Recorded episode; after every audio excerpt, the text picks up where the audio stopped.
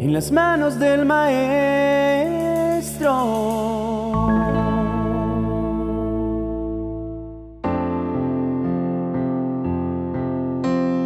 Estorbos en el camino.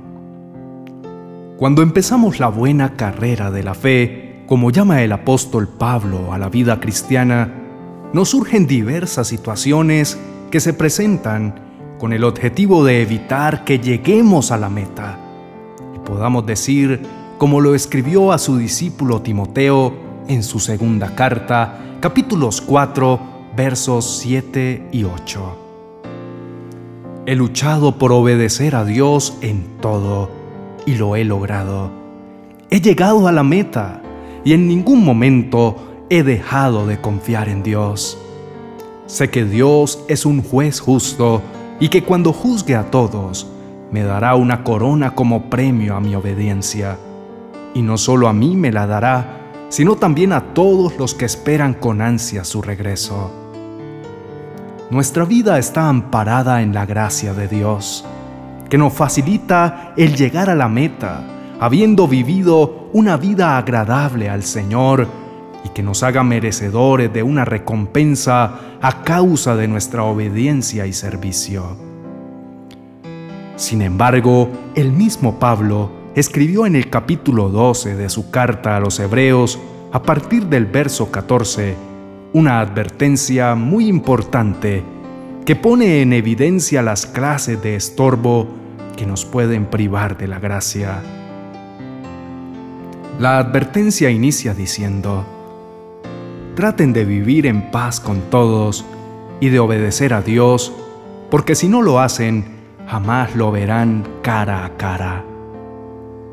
Las enemistades y los continuos pleitos con nuestro prójimo pueden pasar de ser diferencias simples de opinión para convertirse en tropiezos que nos dejen tirados a la vera del camino e imposibiliten nuestra capacidad para avanzar. La obediencia a Dios refleja tanto el amor que le profesamos como la confianza que decimos tener en Él.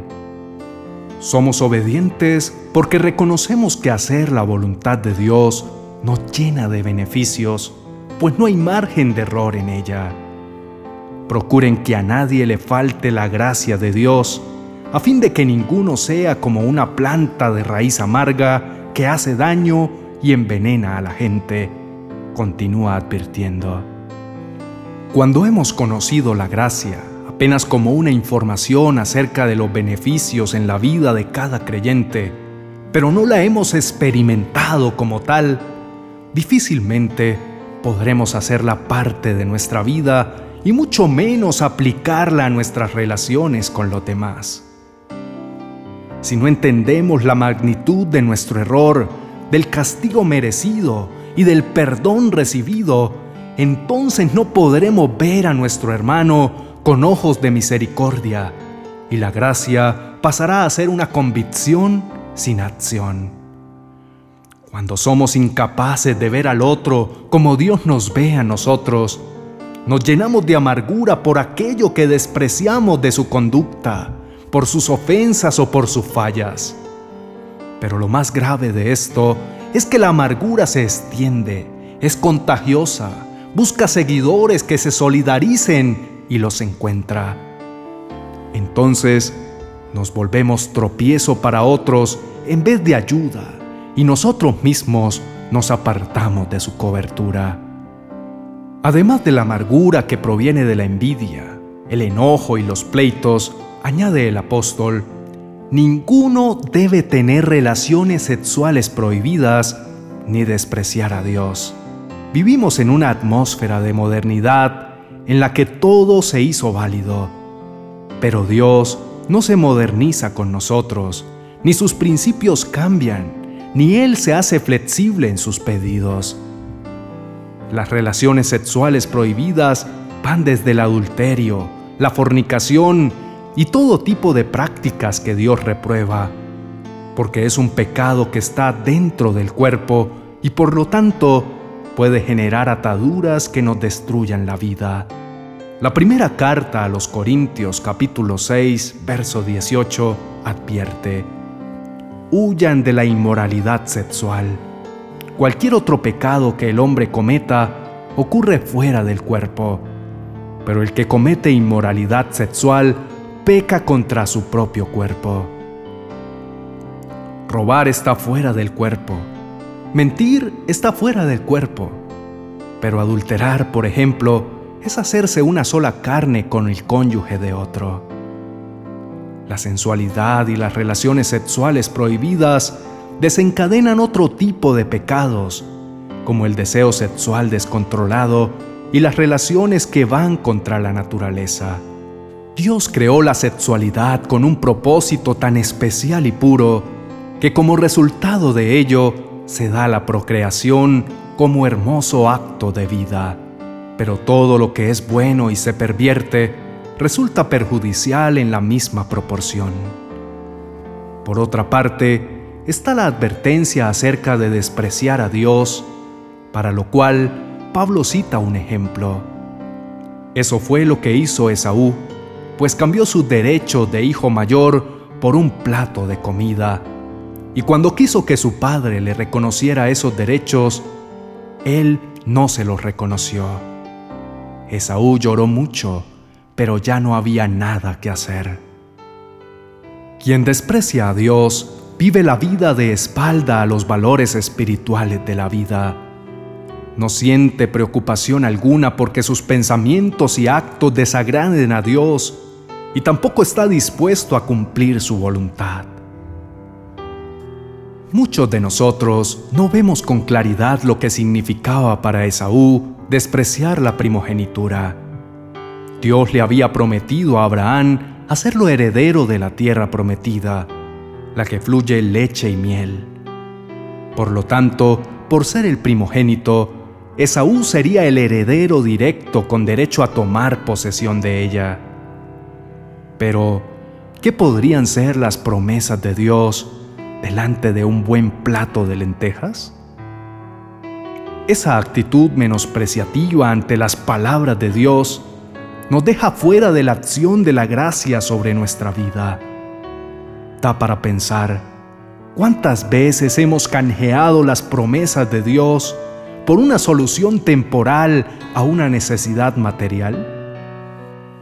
Parece que nosotros algunas veces tenemos las actitudes de Esaú, que vivió su vida en medio de toda clase de desórdenes que demostraron ampliamente su desafío a Dios. Génesis capítulo 26 versos 34 y 35 habla acerca de sus malas decisiones.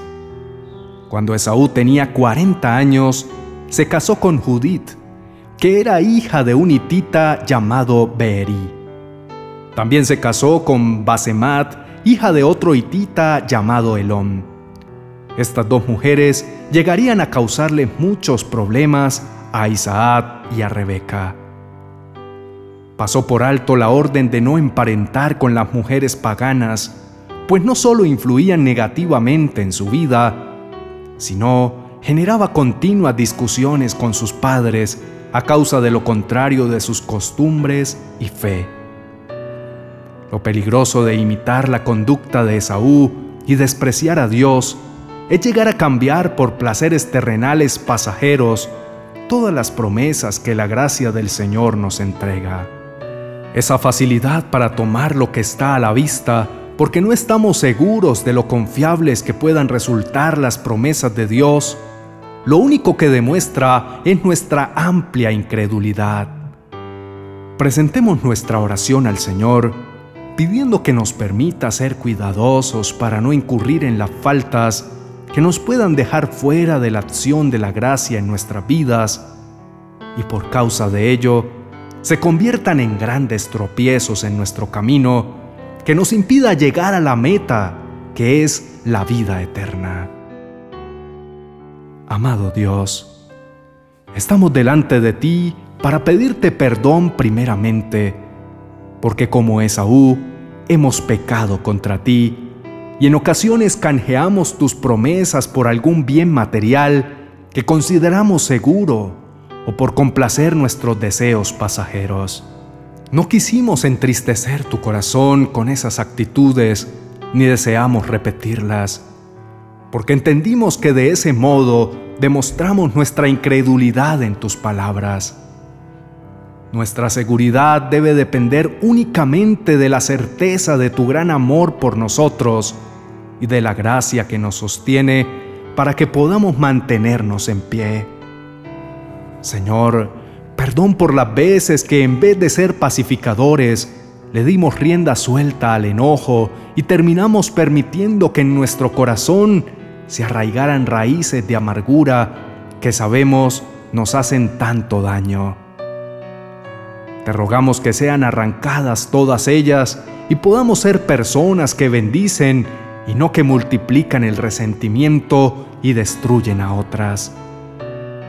Renunciamos a toda actitud vengativa, egoísta y orgullosa que nos daña y nos impide avanzar en el camino que nos lleva a la vida eterna. Hoy nos decidimos a perdonar a todos aquellos que consciente o inconscientemente nos hayan ofendido, porque tú nos perdonaste y nosotros hemos ofendido a otras personas también. Te pedimos que nos des la fortaleza que se requiere para mantenernos alejados de los desórdenes sexuales, de manera que tratemos con dignidad nuestros cuerpos, porque sabemos que somos templos del Espíritu Santo. Disponemos nuestra vida para que nos limpies de toda maldad y nos des la voluntad necesaria para hacer lo bueno delante de tus ojos. Tú dijiste que debíamos dar de gracia lo que por gracia hemos recibido, por lo cual nos corresponde dar primeramente amor, de ese amor que recibimos de ti, que está por encima de nuestros defectos y errores. Amor que perdona, que libera, que busca el bienestar del amado, que se entrega sin intereses. También hemos recibido perdón para aligerar la carga de la culpa en el corazón y podernos sentir aliviados. Recibimos misericordias nuevas cada mañana, vestidas de nuevas oportunidades para corregir los errores y para fortalecer los aciertos. Por lo tanto, también debemos ofrecerla a nuestro prójimo. Gracias Señor, porque a través de tu gracia hemos recibido tanto y ella es la directa responsable de nuestras bendiciones. Es por ella que fuimos justificados y es la que nos anima cuando sentimos de fallecer.